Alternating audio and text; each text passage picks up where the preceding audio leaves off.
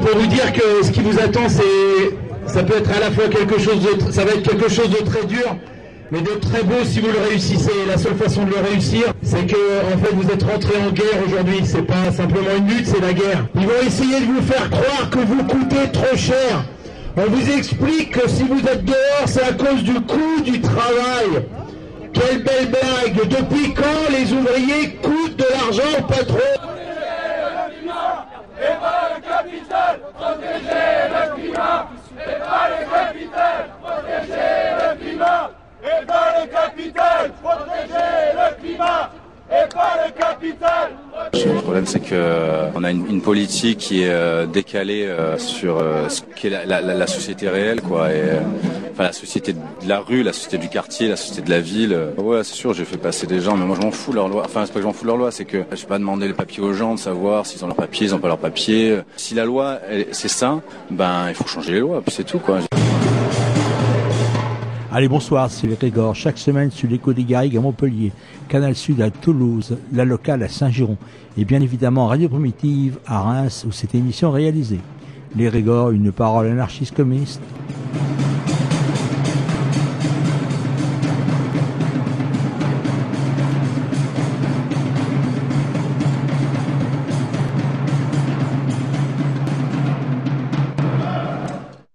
Bonsoir, eh bien je crois que ce soir on va consacrer notre émission à de notre propagande. C'est rare qu'on fait de la propagande par rapport à ce qu'on fait, ce qu'on écrit, surtout ce qu'on fait, c'est un peu plus tout de même, et par rapport à ce qu'on écrit, effectivement, Courant Alternatif, notre journal, donc notre mensuel, a sorti un hors-série numéro 21, novembre-décembre, il est donc encore en kiosque aujourd'hui, sur la révolution russe qui a 100 ans, un regard anarchiste. Alors, cette, euh, ce hors-série a été présenté à Toulouse par l'un de ses, de auteurs, non, puisqu'il n'écrit pas lui-même, l'un de celui qui a con, euh, euh, regroupé tous les textes en question. Et on va vous, ça a été enregistré donc, et c'est passé sur une radio à Paris, radio fréquence Paris pluriel. On va donc ce soir, eh bien, laisser la parole à Jean-Pierre.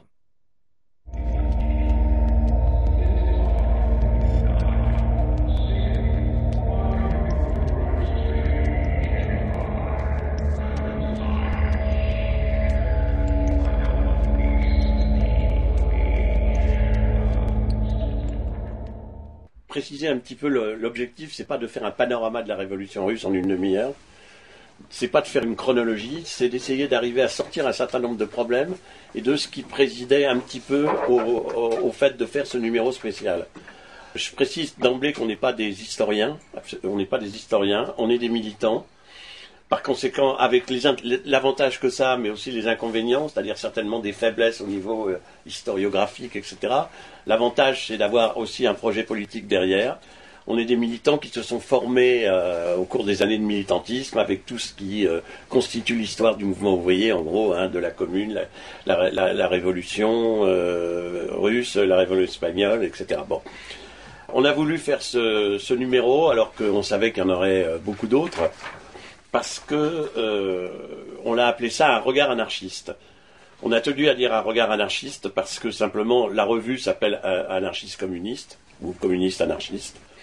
Mais quand on regarde dans les détails, ce regard, il est un peu particulier. C'est-à-dire que, quand on regarde les, les, journaux qui sont sortis, qu'ils soient d'obédience anarchiste ou d'obédience euh, trotskiste ou marxiste-léniniste, on verra pas les mêmes gens. C'est-à-dire que dans la presse anarchiste, on verra assez peu de textes de Siliga, de Rosa Luxembourg euh, ou de Kolontai.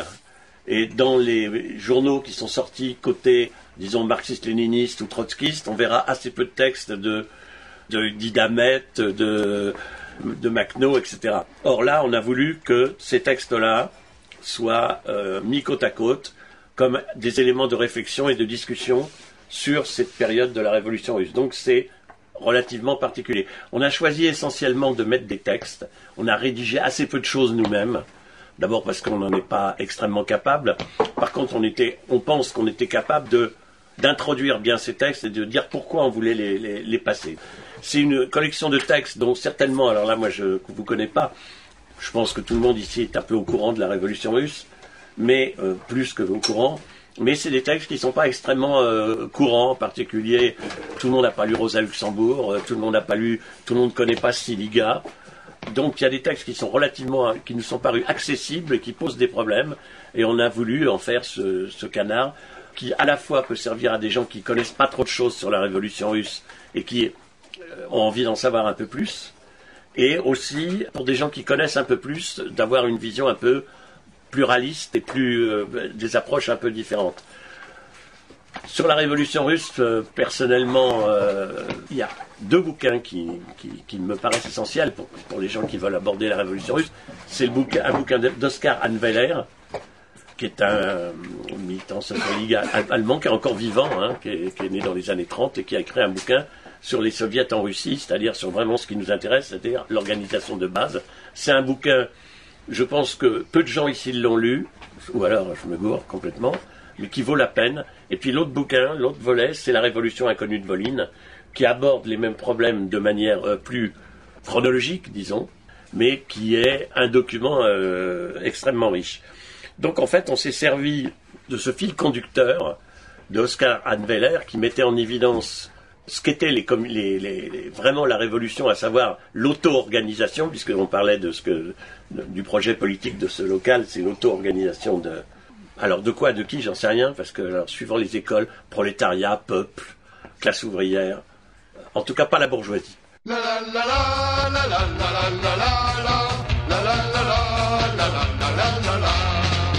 veux bâtir les cités d'abord les monstruosités. Gouvernement,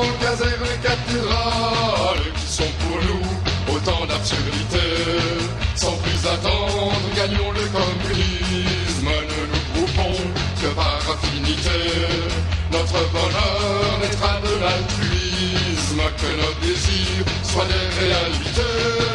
Debout, debout, compagnons de misère, l'heure est venue, il faut nous révolter que le sang coule et rougisse la terre, mais que ce soit pour notre liberté.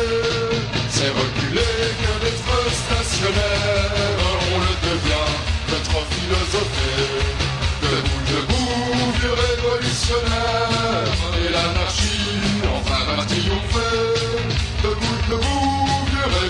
et l'anarchie enfin va triompher. Empare-toi maintenant de l'usine du capital, deviens le fossoyeur. Ta vie vaut mieux que d'être une machine, tout est à tous et un est à l'exploiteur. Sans préjugés, suis les lois de nature et ne produit que par nécessité. Travail facile ou besogne très dur, nom de valeur quand leur utilité. Debout, debout, compagnons de misère, l'heure est venue, il faut nous révolter.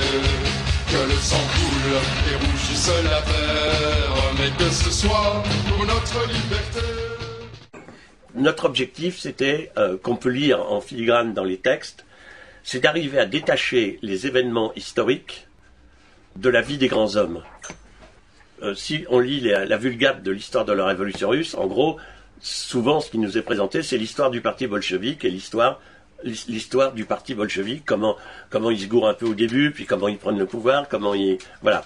Et, le fil conducteur, c'est toujours des, superstructures politiques, euh, idéologiques, théoriques, par lesquelles on examine l'histoire. Tout ça, ça concerne pas seulement la révolution russe, ça concerne une, conception de l'histoire en général. Et donc, c'est euh, et c'est un des objectifs d'Anne Valère, c'est d'arriver à, d'arriver à dissocier dans l'analyse de la révolution russe ce qui en a été la réalité, à savoir les, structures de base, de les dissocier de l'histoire du parti bolchevique. Alors il ne s'agit pas de faire l'inverse. Les, critiques sociales, les critiques politiques, les critiques théoriques consistent pas à simplement inverser complètement les choses et à ne plus tenir compte d'autre chose. Bien sûr que l'histoire du parti bolchevique est importante, mais euh, l'histoire euh, du peuple, alors je veux préciser ce que j'entends par peuple, parce que je sais qu'il y a des milieux où ça fait bondir tout le monde, le peuple. Pour moi, le peuple, ça exclut, que ça soit clair et net, la, bourgeoisie. La bourgeoisie, là, évidemment, euh, l'aristocratie. voilà. Ça doit avoir un contenu de classe. Après, on peut l'appeler comme on veut. Dans le langage populaire, on peut appeler ça le populo, on peut l'appeler le prolétariat dans le langage un peu rigide, théorique. Bon. D'où vient cette auto-organisation qui finalement a présidé à à ce qui a été euh, la révolution russe euh, en 1917 et qui n'a pas duré extrêmement longtemps. Donc l'autre volet, c'est de voir comment, par quel biais, ces soviets ont pu être détournés.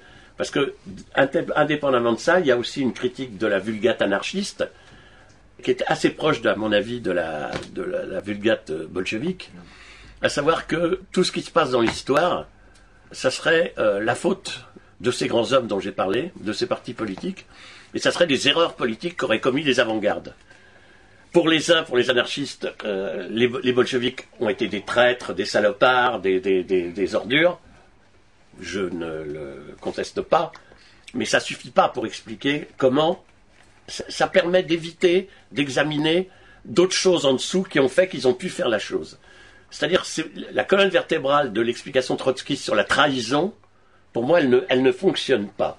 C'est-à-dire une analyse matérialiste de l'histoire, elle doit s'appuyer sur d'autres choses à chercher. Alors là, je n'ai pas forcément, j'ai pas du tout de, solution, mais ça peut pas être en aucun cas seulement des méchants qui n'avaient pas la bonne ligne politique, parce que les trotskistes, alors ils, ils, ils sont d'accord pour assassiner Kronstadt, mais ils disent aussi les staliniens sont des traîtres. Les anarchistes, en général, disent bah, tous ces gens-là, c'est des, des grands méchants, du coup, on passe à côté aussi de toutes les explications qui peuvent faire que ces grands méchants aient de l'influence. Pourquoi les grands méchants l'emportent à un moment donné? C'est pas seulement parce que c'est des grands méchants et qu'ils n'ont pas une bonne ligne politique. Alors ça ne veut pas dire qu'il ne faut pas discuter de ça. Hein. C'est pas l'envers de la médaille qui est importante, mais c'est de bien voir qu'il ne faut pas se cacher un certain nombre de choses, d'autant que quand on examine ces problèmes-là, on parle aussi de ce qui se passe ici et de nous-mêmes. On sait très bien que dans les groupes politiques, euh, les différents groupes politiques qui se côtoient, il y a toujours des querelles de, de, programmes, de chapelles. C'est de la faute des réformistes et des syndicats et de l'union syndicale si le mouvement sur la loi travail, ça marche pas très bien. Eh ben non. Évidemment, ils jouent leur rôle, évidemment. Mais il y a d'autres facteurs qui font qu'ils arrivent à jouer leur rôle. C'est-à-dire que quand les, quand les bureaucraties fonctionnent dans leur rôle de, de foutre en l'air un certain nombre de choses, c'est qu'il se passe quelque chose à l'intérieur même du mouvement social. Il y a des faiblesses dans le mouvement social et ces faiblesses, aussi bien sur la révolution russe que maintenant, on doit aussi les aborder autrement qu'en regardant un petit comment les, les, méchants et les mauvais. Euh. La révolution russe, ce qui est intéressant, c'est que bah, c'est pas 17. On aurait, à mon avis, euh, on aurait pu faire la même chose en 2005 parce que 1905 euh, est, au moins aussi important et intéressant en Russie que ce qui s'est passé en 1917. 1905, c'est les, les, premiers soviets, c'est les grandes révoltes ouvrières, et c'est ce qu'on appelle dans, le, dans notre numéro l'irruption de l'ouvrier révolutionnaire russe. C'est-à-dire l'irruption de l'ouvrier révolutionnaire, de l'ouvrier des deux sexes, et l'irruption de la femme prolétaire ouvrière russe les deux se méritent d'être autonomisés au niveau, en tout cas, de l'analyse. Évidemment, tout ça, ça commence un peu, comme le dire Rosa Luxembourg dans un des textes, ça commence vers la fin du XVIIIe siècle, XIXe, euh, avec l'industrialisation. Alors, la caractérisation, c'est que c'est une industrialisation extrêmement rapide. En quelques années, l'impérialisme européen pénètre en Russie, fabrique des grandes usines le long des voies de chemin de fer, hein, tu fais une carte des révolutions et c'est tout le long des voies de chemin de fer, évidemment, où il y a les grandes entreprises qui se font. Les entreprises euh, ouvrières qui emploient des ouvriers russes sont des petites euh, entreprises. Donc il y a une accélération. Mais en même temps, il y a une très faible part de la population russe qui est ouvrière. C'est-à-dire qu'en même temps, c'est très faible, très très faible, mais en même temps c'est ultra rapide. Et ça crée des dysfonctions terribles dans la société russe, et en particulier dans le fait que la société russe n'a pas eu le temps de créer une, bourgeoisie nationale euh, liée au développement économique, bourgeoisie nationale qui en général sert de tampon entre l'ancien euh, pouvoir et euh, essayer d'empêcher que les, gens de base, les prolétaires de base, les ouvriers de base qui sont, prennent, prennent le pouvoir et se révoltent. Et là, il n'y a, pas, y a, y a eu, a pas eu le temps que se crée une bourgeoisie nationale. Donc après un premier cycle de lutte lié à l'industrialisation, disons les années 70, 1870, il y a eu une première phase de, de révolte intensive, ce qu'on peut appeler la, révolte euh, ludiste, euh, les ouvriers cassent les machines, etc. C'est très intense, c'est très violent, mais en même temps c'est très petit dans la société. J'ai pas les chiffres exacts, mais le nombre d'ouvriers en Russie est, relativement faible, mais c'est quelque chose d'extrêmement nouveau qui occupe le devant de la scène. Euh, on considère qu'il y a, euh, au début du XXe siècle, il y a 3 millions d'ouvriers en, Russie, sur une population de plus de 100 millions. C'est peu, mais c'est énorme parce que, en plus, ça tient dans quelques grands centres.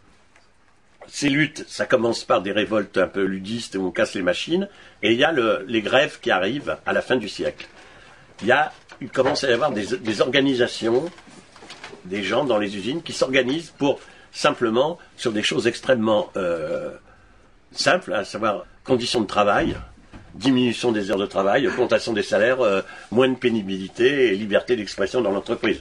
En gros, c'est ça. Et c'est ça qui fait dire aux bolcheviks euh, vers, après 1905 qu'il faut se méfier des, soviets. Il faut s'en méfier parce qu'ils ne sont uniquement que des organismes corporatistes alors qu'ils euh, se rendront compte beaucoup plus tard que ces organismes corporatistes, qui viennent de la base, donc qui ne sont pas des organisations syndicales venues d'en haut, c'est là-dessus que se construise la revendication non seulement politique, parce que eux, les bolchevistes, ils, veulent se servir des organismes de base uniquement comme des, terrains un peu de recrutement. Le politique, c'est pas forcément euh, le Parlement, c'est s'occuper de la gestion de la société, comment on passe d'une société à une autre, eux, ils se le réservent. Leur théorie, c'est de se le réserver. Ils voient d'un mauvais œil les soviets quand les soviets commencent à s'auto-organiser. Euh, le premier soviet, c'est en 1905, pendant la grande révolte de 1905. C'est quand tu as un comité d'usine, c'est-à-dire un groupe d'ouvriers qui se réunissent pour une revendication euh, qui sont à peu près toujours les mêmes. Hein. Mais quand ils se réunissent pour apporter cette revendication, ils se heurtent très très vite, mais en quelques jours, à la nécessité d'entrer en liaison avec d'autres et, ça, dans un espace donné qui est en général la ville. Ça peut être une grande ville comme Saint-Pétersbourg, ça peut être une petite. Et à partir du moment où il y a deux, trois comités qui se coordonnent plus ou moins, qui discutent, qui s'envoient des délégués, etc., on peut dire que là, il, commence à y avoir un soviet.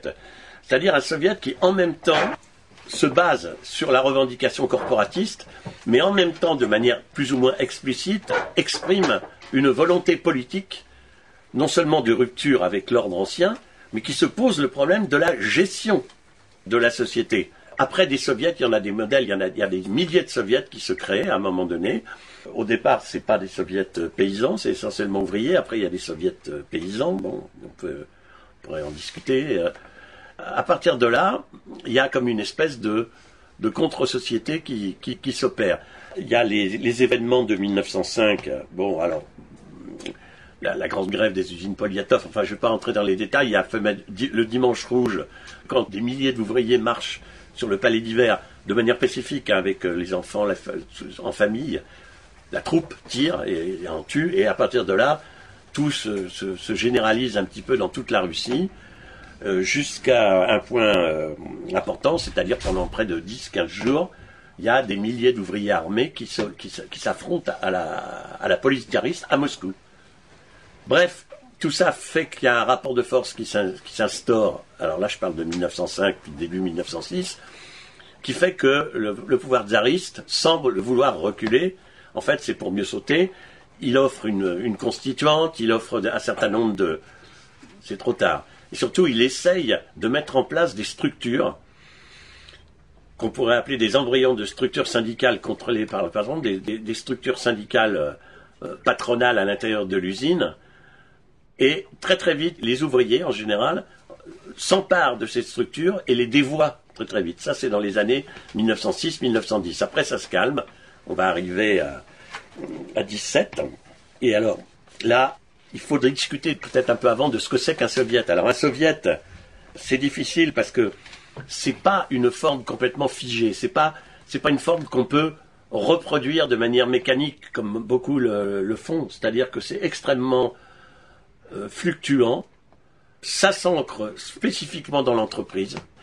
Donc c'est pas reproductible comme certains groupes voudraient le faire. Ça ne correspond pas à 100% à ce qui pourrait se faire maintenant. Ça serait impensable qu'une structure de contestation de la société ne se situe que dans l'entreprise. Ça ne veut pas dire qu'il ne faut pas, comme d'autres le disent, qu'elle se situe dans l'entreprise. C'est essentiel qu'elle y soit. Mais elle ne peut pas être uniquement dans l'entreprise au début, comme elle a été en gros en, Russie. Et donc, euh, on peut dire que l'avenir des soviets, à l'époque, il dépend, et, des structures de base, je rappelle que soviet, ça veut dire aussi conseil, hein. c'est pareil que conseil, vous voyez, pour, nous, hein. c'est à peu près la même chose. Ça dépend complètement de la radicalisation de l'événement.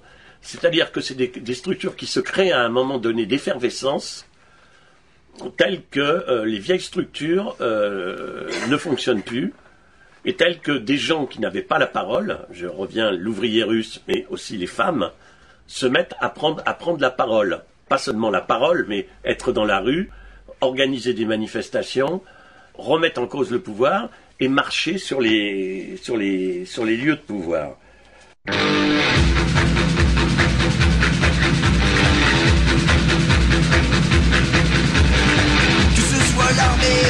Les flics de Pretoria, malgré le sang qui coule. Marcochina, Marcochina, les drapeaux sont noirs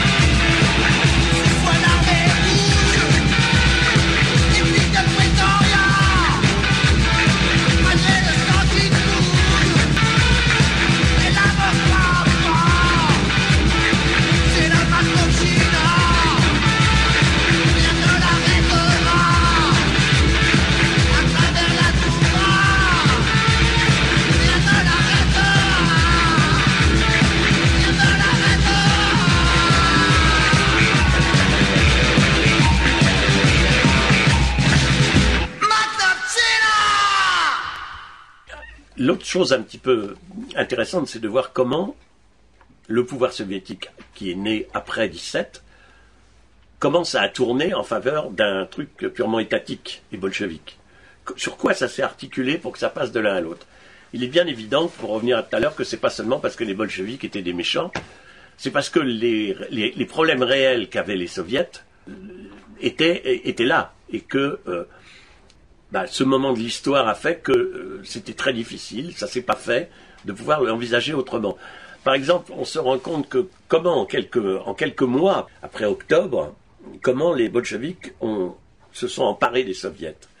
Il existait en Russie des structures de base qui étaient ancestrales, qu'on a appelé le Mir, tout le monde connaît, mais aussi la Veche, il y avait trois types, et puis les Doumas, trois types, disons, de structures qui, euh, en gros, euh, organisait la, la société russe, mais il l'organisait concrètement, c'est-à-dire euh, organisait l'approvisionnement, les transports, toute une série de choses que, euh, dans un premier temps, euh, le soviet a commencé, dans beaucoup de cas, à vouloir prendre en charge.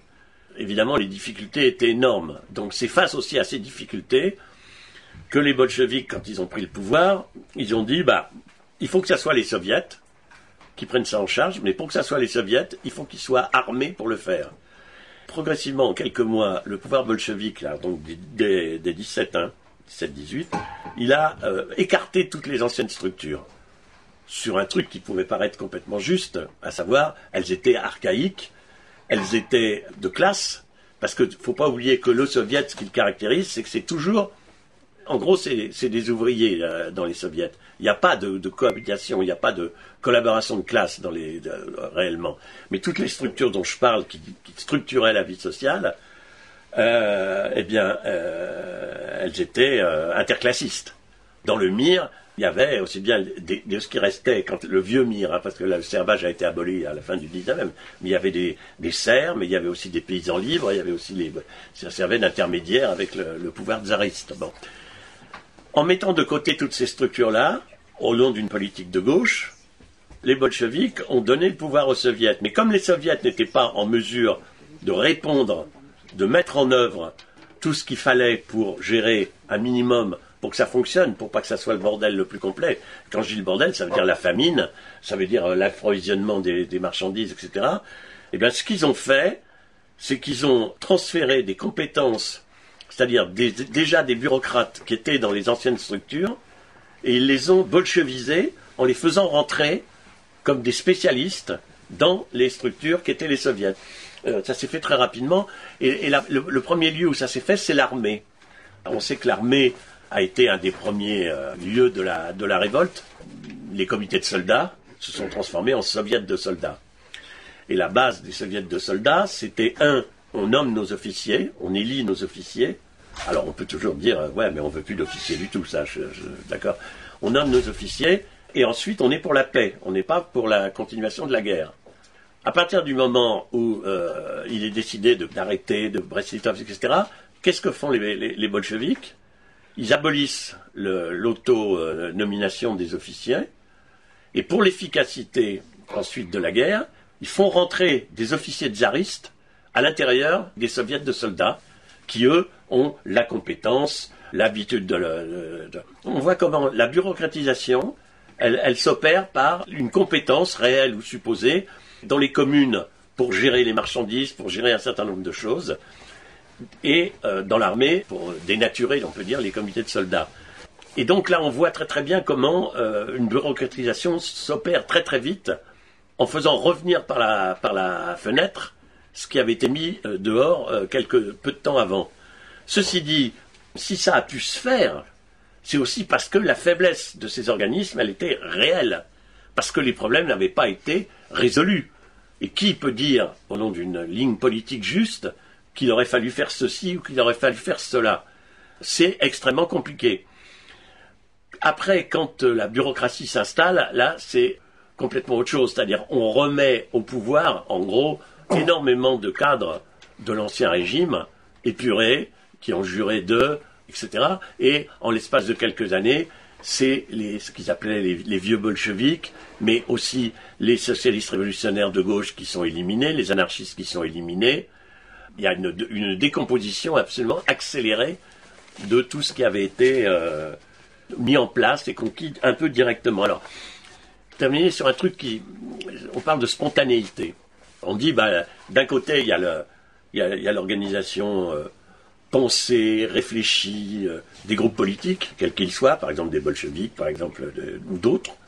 Et puis de l'autre côté, il y a ce que crée le peuple spontanément. Je trouve que c'est des choses, et ça c'est une vulgate qu'on utilise euh, fréquemment, je trouve que ça mérite d'être euh, un petit peu discuté, voire critiqué, parce que derrière cette idée-là, pointe un léger mépris du peuple. C'est-à-dire, autrement dit, les gens qui créent spontanément des soviets, c'est des gens qui réfléchissent pas.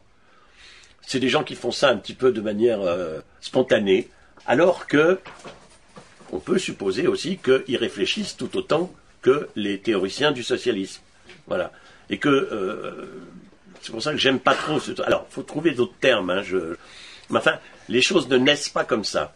Il y a des lectures matérialistes de l'histoire qui montrent que il y a des périodes, il y a des choses qui se passent à un moment donné, et arriver à démêler euh, la façon dont ça se passe, c'est pas aussi simple. Alors, c'est un petit peu ça l'idée de ce journal. On a réuni des textes qui nous ont paru. euh, alors, là, je vais pas revenir sur effectivement euh, les choses qui sont plus connues en milieu anarchiste, mais bon, qui ont été traitées par des textes sur Kronstadt, la Makhnovchina, etc. Le fil conducteur, c'est les soviets. Quelle est la- quelle est l'essence même des soviets Est-ce que c'est possible de gérer une société directement? Parce que l'idée de, base que défend Siliga dans un texte, c'est l'immédiateté. C'est-à-dire que la révolution, c'est dans le moment où on se sert des structures qui existent, pour les, mais dans le même moment, on construit autre chose. C'est-à-dire qu'il n'y a pas un truc euh, gradualiste. Ça mérite d'être euh, largement discuté aussi. Mais il faut quand même pas oublier qu'à l'époque, le mouvement révolutionnaire globalement était quand même autrement plus fort que, que, maintenant. À quoi nous sert l'examen de la révolution russe maintenant? Mais aussi, il faut bien comprendre que euh, ce qu'on peut dire les uns et les autres de la révolution russe, c'est parce qu'on est ce qu'on est dans le présent. C'est-à-dire la compréhension de ce qui se passe dans le présent éclaire la façon dont on va parler de la révolution russe. Mais comme de tout autre événement, on le voit très bien dans les célébrations. C'est-à-dire que les célébrations, il faut accepter l'idée que ça sert d'abord à célébrer ce qu'on pense maintenant qu'à célébrer ce qui se passe hier. Donc ça, faut l'assumer faut pas faire comme si on était des zombies objectifs. euh. Alors, faut tenir compte, bien sûr, il ne s'agit pas de tout balayer, mais avoir ça dans un coin de la tête, que ce qu'on dit sur quelque chose, ça correspond à ce qu'on pense maintenant et ce qu'on vit maintenant, c'est fondamental. Si je veux construire le parti bolchevique maintenant, non seulement je vais, me planter, mais en plus, je ne vais pas avoir le même regard sur la, révolution russe, ou sur la commune de Paris, ou sur... euh, voilà. Il y a un autre aspect de la militarisation ben, qui est traité dans un des textes là, c'est la militarisation de l'économie. Comment à un moment donné, alors là il y a plein de facteurs objectifs parce que toutes les chapelles politiques et toutes les écoles politiques ont multiplié les raisons objectives du fait que la révolution russe elle échoue. Évidemment, il y a un paquet, enfin c'est gros, il y a, la guerre, hein, toutes les puissances qui sont coalisées contre la Russie, il y a l'extrême faiblesse de l'économie, il y a l'épuisement des, des gens, tout simplement, qui après, euh, on s'imagine ce que c'était d'avoir vécu la guerre de 14-18 euh, dans les troupes russes, comme françaises. Un épuisement, la guerre, que des facteurs qui, favorisent en tout cas pas l'autonomie des gens. Et à un moment donné, avoir un pouvoir qui, pense à ta, place, qui organise les choses à ta place, bah, il y a un moment tu baisses les bras. Faut, faut, faut absolument pas né- négliger ce- cet aspect-là. Pour manger, par exemple, pour produire. Alors, bien sûr, on peut critiquer l'idéologie productiviste. Comment était-ce possible à l'époque de critiquer l'idéologie productiviste alors que la moitié de la population rêve littéralement de faim Eh bien, évidemment, euh, les, les vieilles recettes, la, reproduction de la domination, parce que c'est de ça dont il s'agit, et c'est ça qui nous parle maintenant, c'est comment, dans les mouvements où on change un certain nombre de choses, quels sont les éléments qui reproduisent la, domination. Pas seulement psy- psychologique, mais en, termes d'organisation. Et la militarisation de l'économie, bah, c'est bien décrit dans le, texte de Magoldman, bah, c'est la réintégration euh, des cadences, du travail à la chaîne, euh, parce que euh, il faut produire, il faut produire. Enfin, en tout cas, c'est l'argument qui, est dit. Mais ça suffit pas de dire, bah, c'est des salauds, euh, ils ont réintroduit ça. C'est de voir aussi pourquoi. Pourquoi les gens ont accepté, après avoir été forts dans les soviets, pourquoi en quelques mois Parce que aussi ils étaient épuisés, parce qu'il y avait, y avait peut-être pas d'autre solution. Alors, sur le plan de la guerre, il y a eu un gros débat sur la guerre. faut une armée forte. Faut pas euh, signer Brest-Litov et la paix, euh. Les bolcheviks euh, veulent euh, en finir avec ça pour reconstruire l'économie en disant il n'y a pas d'autre solution, on ne peut pas. Les socialistes révolutionnaires, ils proposaient autre chose. Alors je ne me, prononce pas. Ils proposaient euh, la guerre révolutionnaire. Donc quasiment la guerre de guérilla. Donc, sur chaque truc, il n'y a pas toujours des impasses complètes. Il y a aussi d'autres propositions. Pour qu'il y ait des propositions, pour qu'il il faut qu'il y ait des lieux. Les soviets avaient du mal à, discuter de tout ça de manière. euh, c'était, très très rapide, quoi. Il y a- une chose que je n'explique pas fondamentalement. Tu, euh, tu le fais à la louche en disant, à un moment donné, il y a réintroduction des cadres par les bolcheviks. Oui, mais pour que les bolcheviks puissent se réintroduire les cadres de l'ancien monde, il faut qu'ils aient pris une part prépondérante au sein des fédérations de soviets. Or, ils sont loin d'être la seule tendance. Alors, comment, comment se fait-il euh, que leur tendance euh, prenne la prépondérance à ce moment-là? Il est là le nœud de l'affaire. Par le coup d'État sur le palais d'hiver, pas seulement. Non, pas seulement. Euh, bon, les bolcheviks, ils ont toujours été extrêmement fluctuants par rapport aux, aux soviets. hein. Sont contre, euh, enfin en tout cas critiques. Ensuite, euh, ils voient que c'est par là que ça passe. Donc ils, ont un certain opportunisme, et un certain sens de l'histoire de ce qui se passe. Bah, Il n'y a pas de force organisée. Il y a les SR qui sont très forts dans certains soviets. Bon, ils ont une stratégie où très très vite ils savent conquérir le, pouvoir dans des, structures. Comme ils ont toujours comme théorie qu'il faut dissocier le pouvoir d'État du pouvoir des, des soviets, arriver à faire que les deux se, se confondent. hein. C'est-à-dire, après ils appellent soviet le, pouvoir d'État, c'est un État soviétique. Mais c'est beaucoup plus facile après, après avoir attaqué les, autres structures qui géraient la société, après les avoir attaquées parce qu'elles étaient réactionnaires, parce qu'elles étaient interclassistes, après avoir fait une critique de gauche de ces, de, ces anciennes structures, c'est simple. Ces anciennes structures, il y en a qui se il y en a une petite minorité qui se sont ralliées au parti bolchevique. Celles-là, elles n'ont pas été dissoutes. On les a gardées. Et après, ensuite, on les a foutues. euh, là, elles ont fusionné avec les soviets. Mais celles, les anciennes structures qui étaient contrôlées ou majoritairement par d'autres forces politiques ou par aucune force politique organisée, celles-là, elles ont été liquidées. Mais en les liquidant, on a pris la substantifique moelle la plus efficace des gens qui étaient dedans, qui n'étaient pas regardants, qui n'avaient pas envie d'être fusillés, qui n'avaient pas envie de tout ça, et ils se sont mis, au, comme, comme dans, beaucoup de cas, au service euh, du, du régime. Et ils avaient une certaine efficacité parce que eux, ils connaissaient les rouages des, des transports, les rouages de, de l'économie locale. Ils étaient en mesure de, faire fonctionner les, ce dont les gens avaient en partie besoin. Est-ce que ça ne veut pas dire tout simplement que l'organisation est supérieure à la désorganisation? Bah, ça dépend ce qu'on appelle supérieur ou inférieur. C'est un problème, quel qu'il soit. Ouais. Mais est-ce que tu considères qu'il a été réglé Euh, Si tu considères qu'il a été réglé en, en- en Union soviétique, tu as raison. C'est-à-dire si on est préparé avant, si on est organisé avant, on va être euh, plus efficace dans la- le traitement du problème, ce qui n'est pas garanti qu'on va le traiter euh, avec succès, mais enfin on est plus efficace et on est plus fort aussi par rapport aux, aux éventuelles oppositions. Ouais. Ouais, bon. C'est-à-dire que dans, dans- dans un- dans- dans une révolution où il y a, il y a- il y a- il y a des moments de, de grande désorganisation, c'est probablement le plus organisé qui va prendre le pouvoir à tous les coups. L'organisation, bien sûr qu'il faut s'organiser. Et je pense que vraiment, il faut s'organiser et qu'il n'y a que comme ça qu'on peut y arriver. C'est plus facile de s'or- de- d'avoir une stratégie comme avaient les bolcheviks de prise du pouvoir que de s'organiser pour avoir une société où il n'y a plus cette hiérarchie et ce- cette, euh, conquête du pouvoir. Et ce- c'est beaucoup plus difficile. C'est vrai que le, le- de chercher une société où il n'y ait pas ça, c'est plus difficile à faire. Ça demande une organisation, une structuration de la société sur de- dans d'autres. Quelle, société on cherche à avoir Voilà, voilà.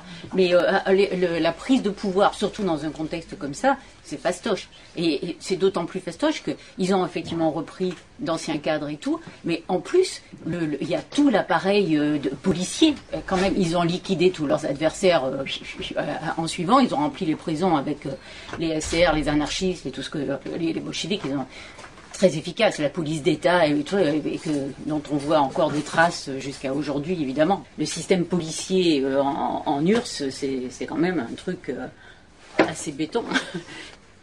Et c'est pour moi, c'est pas c'est pas s'organiser ou pas s'organiser. Je pense qu'il faut s'organiser. Ça, pour moi, c'est évident. Mais ça dépend pourquoi. S'organiser pour prendre le pouvoir, non. Donc s'organiser pour quoi?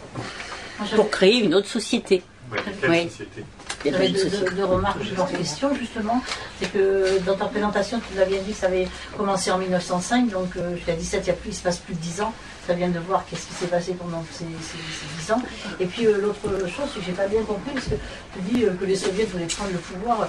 Il y a une différence entre euh, foutre le pouvoir en l'air, donc le pouvoir qui était, euh, et prendre le pouvoir. Je ne crois pas que à l'origine, les, créations de conseils ouvriers étaient des structures pour prendre le pouvoir. Bah, si. C'est bien pour ça qu'on a fait ce numéro. On a remarqué que ce que j'appelle moi la révolution russe, ça commence au minimum en 1905. Et toi, évidemment, dans ton schéma, la révolution russe, c'est octobre. C'est la prise du palais d'hiver. Ah, si. Euh, Mais c'est pas ça pour moi. Le processus révolutionnaire, il, comment, il, joue sur une quinzaine d'années, une vingtaine d'années, avec des tas de structures qui se cherchent et qui posent le problème du pouvoir politique. Parce que je pense qu'il faut poser le problème du pouvoir politique. Il faut le poser. Et c'est bien la faiblesse du mouvement anarchiste, c'est de jamais poser, de toujours éviter le problème du pouvoir politique. Mais le problème, c'est que le pouvoir politique, c'est, faut pas le confondre avec un pouvoir étatique. C'est pas un pouvoir de, prise du, pouvoir euh, au sens euh, le plus euh, trivial du terme. Et que les soviets, ils se, posent très vite le problème de l'organisation politique. Alors, c'est pas parce que ils n'ont pas trouvé, c'est pas parce que la, la, la forme de base des soviets, un peu généralisée sur toute la Russie, n'a pas réussi à gérer d'une certaine manière la société pendant un moment, en tout cas les. C'est pas pour ça que tu dois euh, renoncer. C'est pas parce que euh, c'est une faiblesse, mais les bolcheviks c'est une faiblesse encore plus grande. C'est encore plus grand. Euh, parce qu'à la limite, bah, si on joue à ça, on peut dire bah, pourquoi, pourquoi n'a-t-on pas soutenu Kerensky? Essayer de freiner les choses pour qu'une bourgeoisie euh, locale se développe. Elle n'a pas pu se développer, j'ai expliqué pourquoi, parce que ça a été très vite. Et puis on aurait un bon petit État social-démocrate. On aurait laissé tomber euh, toute idée de révolution. Le problème, c'est que l'échec, et c'est ce que nous, c'est, ce que nous disent tous les, tous les historiens réactionnaires comme Furet, et on nous dit ça vaut plus le coup de faire de révolution puisque de toutes les façons ça aboutit au totalitarisme. Mais qu'est-ce qui a abouti au totalitarisme? Le stalinisme, mais aussi la social-démocratie. Il n'y a pas de contre-modèle à la, non, totalitaire au XXe siècle. Toutes les horreurs que le, monde a vécues, elles ont été aussi créées, et, très largement, par la social-démocratie, par la démocratie représentative, au même titre que le, stalinisme. Et, là, on est quand même dans un truc sur lequel il faut réfléchir autrement qu'en termes de programme politique, si tu veux. Alors, bien sûr que c'était le bordel. Effectivement, j'aurais dû parler de, de la guerre, de, si j'en ai peut-être un peu parlé, je sais pas. Évidemment que ça joue, ça joue un rôle. Mais dans toute l'Europe, ça a joué un rôle. La défaite du mouvement ouvrier, elle, com- elle commence, elle commence avec la guerre de 14, hein, fondamentalement. Et après, bah, c'est des, des euh, euh, qui n'arrivent pas à se construire, qui ont des, espèces de- d'explosions, comme en Espagne, comme le mouvement des conseils en Bavière, euh, comme en Italie. Mais auparavant, il y a fondamentalement une défaite, c'est la, défaite contre les, impérialismes. C'est quand même autrement euh, plus difficile à, résoudre qu'en disant bah faut reprendre la charte d'Amiens, faut construire le parti. Moi je sais pas, je, ne fais pas partie des gens qui considèrent qu'il y a des y a des solutions et je pense que s'il y a des solutions à trouver, elles doivent se réorienter par rapport à ce qu'on fait maintenant, c'est-à-dire construire le parti, on n'en a rien à foutre, je pense euh, majoritairement, et de toute façon ça marche pas. Des soviets, il n'y en a pas. Quels sont les éléments dans la société telle qu'elle est qui permettent de penser que peut s'articuler, peut se construire des choses qui vont vers, pour moi, le communisme? C'est-à-dire une société, euh, chacun selon ses moyens, chacun selon ses besoins. Voilà.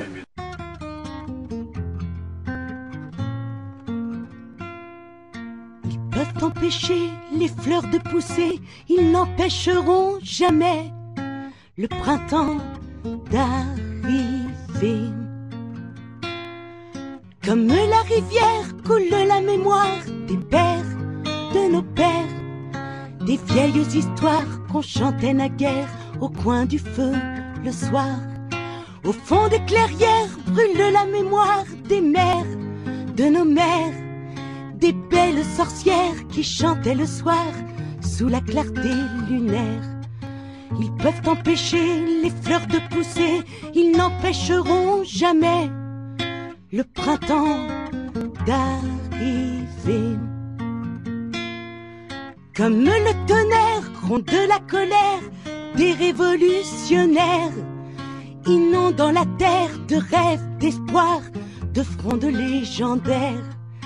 Comme la rivière coule la mémoire des mères, de nos mères, des belles sorcières qui chantaient le soir sous la clarté lunaire.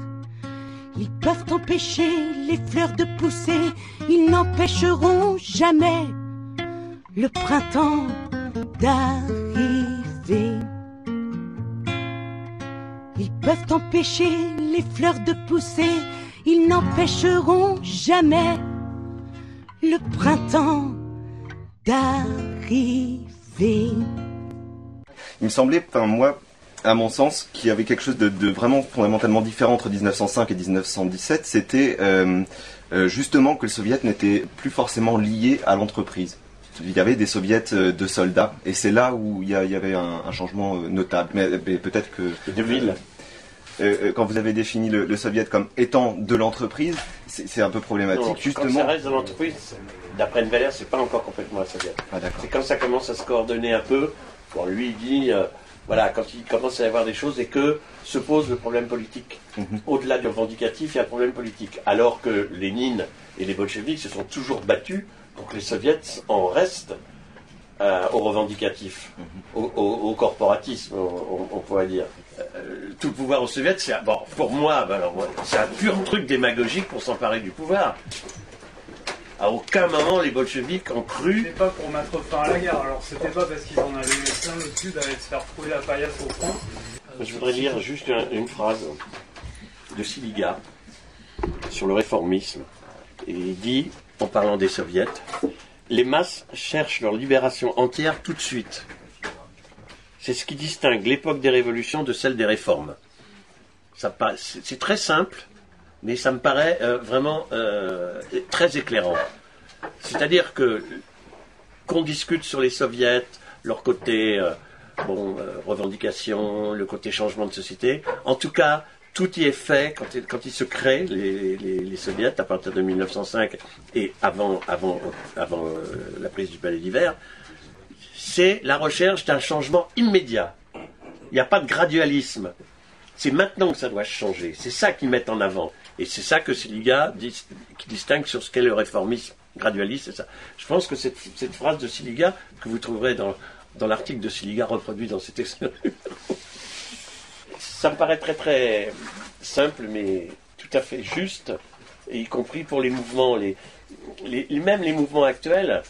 Tu peux, voir des embryons de choses que les gens ont envie de changer tout de suite, y compris dans une grève ou pas. Et puis tu as d'autres mouvements où tu tu vois pas trop, tu vois que c'est ça passe par d'autres canaux, etc. Ça me paraît une lecture euh, éclairante pour euh, aussi ce qui se passe maintenant. C'est marrant parce que vous oubliez toujours 1905. Juste un, un. Tu parlais, tu parlais de, de- la réforme agraire. Et. Je signale que euh, en 1905, la réponse du pouvoir tsariste et des, aux, émeutes après le enfin, ça a été de proposer une réforme, de, dire on va entamer une réforme agraire. Donc dès, cette époque-là, le problème de la réforme agraire, il était, il était posé. Euh, mais il n'était pas posé simplement comme, comme ça, comme un truc magique. C'est parce que déjà, les, beaucoup de paysans avaient, s'étaient déjà emparés d'un certain nombre de terres. Et le fait qu'ils proposent la réforme agraire, ça a d'une certaine manière désamorcé le mouvement qui, qui- qui continuait. Ils ont arrêté. Et puis elle n'est pas venue, la réforme agraire. Et puis après, ça a été que de la répression en 1906, euh, 1907, si tu veux. Mais dès cette époque-là, c'est pour moi, pour moi les, le- le- l'acte- les actes révolutionnaires les plus tranchants, c'est 1905. Je mets l'accent là-dessus parce que j'ai l'impression qu'on en parle peu. Je ne veux pas minimiser euh, octobre euh, un peu, mais euh, février non plus. Putain, mais 1905, c'est extraordinaire. Bien entendu, on peut dire que c'était une répétition, alors il y a tous les trucs. Bon. C'est extraordinaire parce que c'est là que ça va le plus loin. Je dirais même sur la, sur la façon dont les, les, les soviets, les groupes s'organisent pour faire Après, il y a aussi la défaite du mouvement ouvrier avec la guerre impérialiste. Et, c'est peut-être, d'une certaine manière, en 1905, qu'on a été le plus près, ça c'est une question, pas d'une révolution, parce que il y a bien longtemps que, mais d'un mouvement mondial qui ne soit pas euh, complètement vaincu comme en 17. Parce que 17, était, quand on vient de subir une guerre impérialiste comme ça, les mouvements, à mon avis, ils pouvaient être que vaincus. Mais bon. face à 14 qui est une défaite, eh bien, il va y avoir toute une maturation, il y a dans toute la classe ouvrière, dans beaucoup de pays, qui aboutit à 17, mais qui aboutit pas qu'à 17, qui aboutit à la tentative révolutionnaire en Allemagne, qui aboutit aux, aux- tentatives révolutionnaires en Hongrie, en Finlande, qui, voit des mouvements énormes en, France et en Angleterre. Donc, effectivement, après, en 17 et dans les années qui ont suivi, on a une vague révolutionnaire, simplement pas, qui n'est pas simplement isolée à la Russie, mais qui est effectivement internationale. Et en ce sens, c'est aussi pour ça que 17 a un sens énorme, colossal par rapport à, par rapport à l'avenir et par rapport à ce qui s'était passé. Si- 17, c'est la réaction de la classe ouvrière mondiale, avec tous les événements qui y a à côté, par rapport au carnage qu'a été la guerre.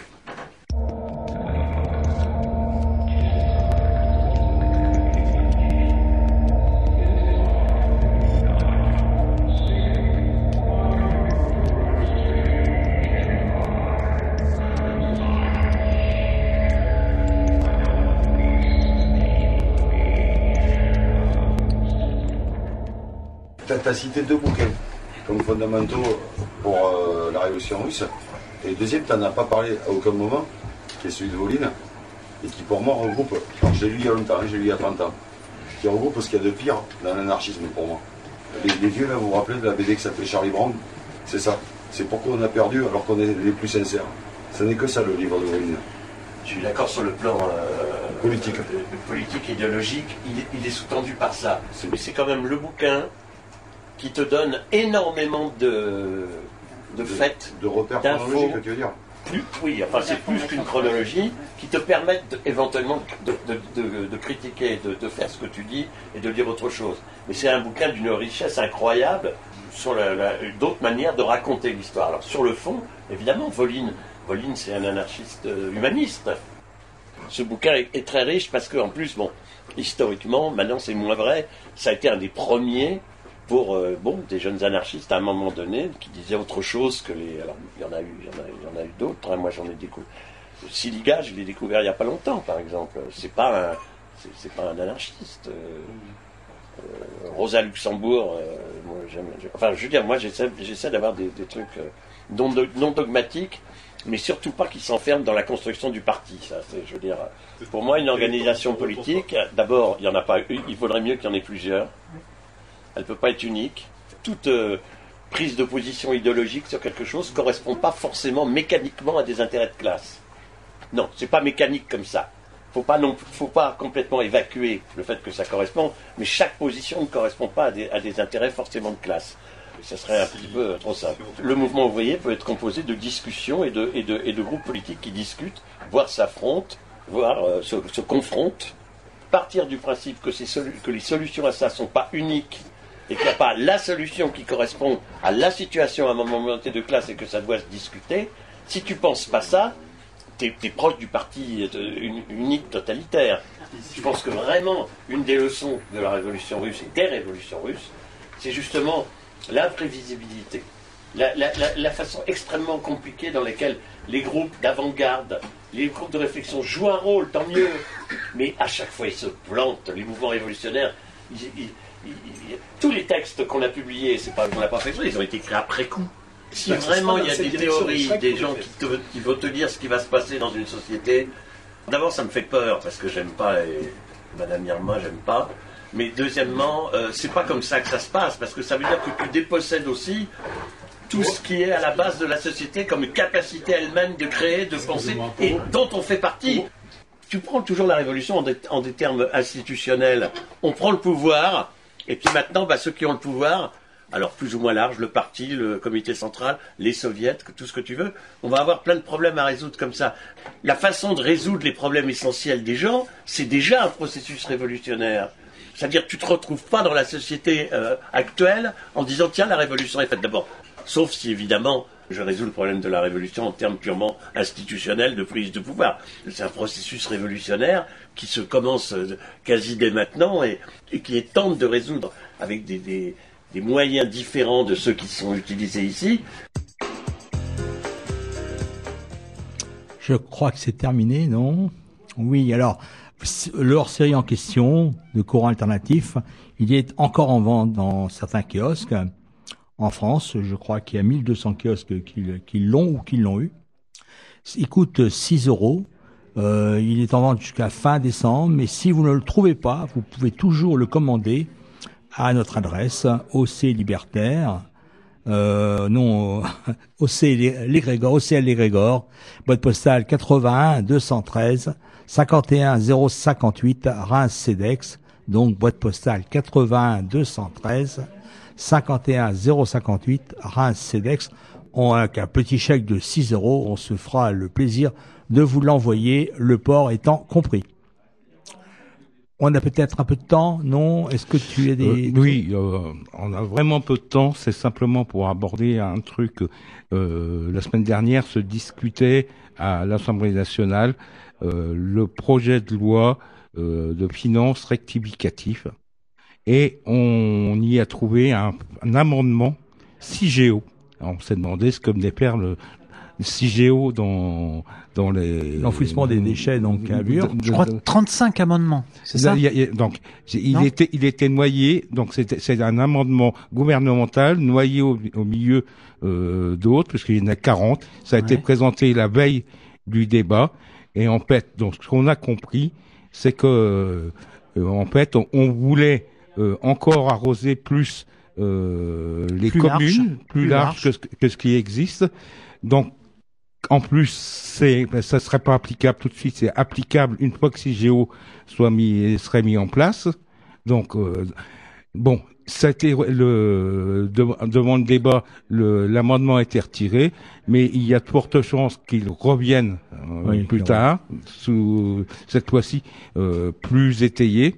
Et donc, euh, c'est, intéressant parce que ça nous a permis d'aller voir quel article de loi ça modifiait, et c'est là qu'on a vu comment euh, l'État arrosait, euh, suivant les types euh, de centrales, les centrales Tout le nucléaires. parc nucléaire français, oui. Comment, comment les communes étaient arrosées euh, Ben, joyeusement. Quoi. Moi, ce que je dirais, c'est que c'est un véritable document. C'est vraiment, ça démasque vraiment l'ingénierie du financement, de la magouille de- du, du nucléaire en France sur le territoire et les élus, les communes. Comment on achète l'assentiment euh, des communes euh, Et c'est euh, pur scandale. C'est un pléonasme de le dire.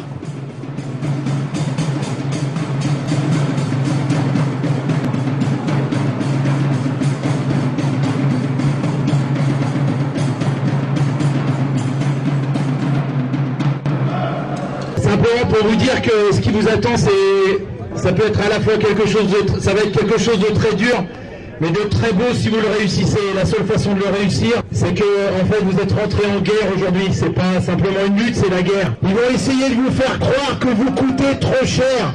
On vous explique que si vous êtes dehors, c'est à cause du coût du travail. Quelle belle blague Depuis quand les ouvriers coûtent de l'argent au patron? Le climat et pas le capital. Protéger le climat et pas le capital. Protéger le climat et pas le capital. Protéger le climat et pas le capital. Le problème, c'est que euh, on a une, une politique qui est euh, décalée euh, sur ce qu'est la, la- la- société réelle, quoi. Et, enfin, la société de la rue, la société du quartier, la société de la ville. Ouais, c'est sûr, j'ai fait passer des gens, mais moi, je m'en fous leur loi. Enfin, c'est pas que je m'en fous leur loi, c'est que je vais pas demander les papiers aux gens de savoir s'ils ont leurs papiers, ils ont pas leurs papiers. Si la loi, c'est ça, ben, il faut changer les lois, puis c'est tout, quoi. Allez, bonsoir. C'était les Rigors chaque semaine sur les Garrigues à Montpellier, Canal Sud à Toulouse, à Local à Saint-Giron et bien évidemment Radio Primitive à Reims où cette émission est réalisée. Vous pouvez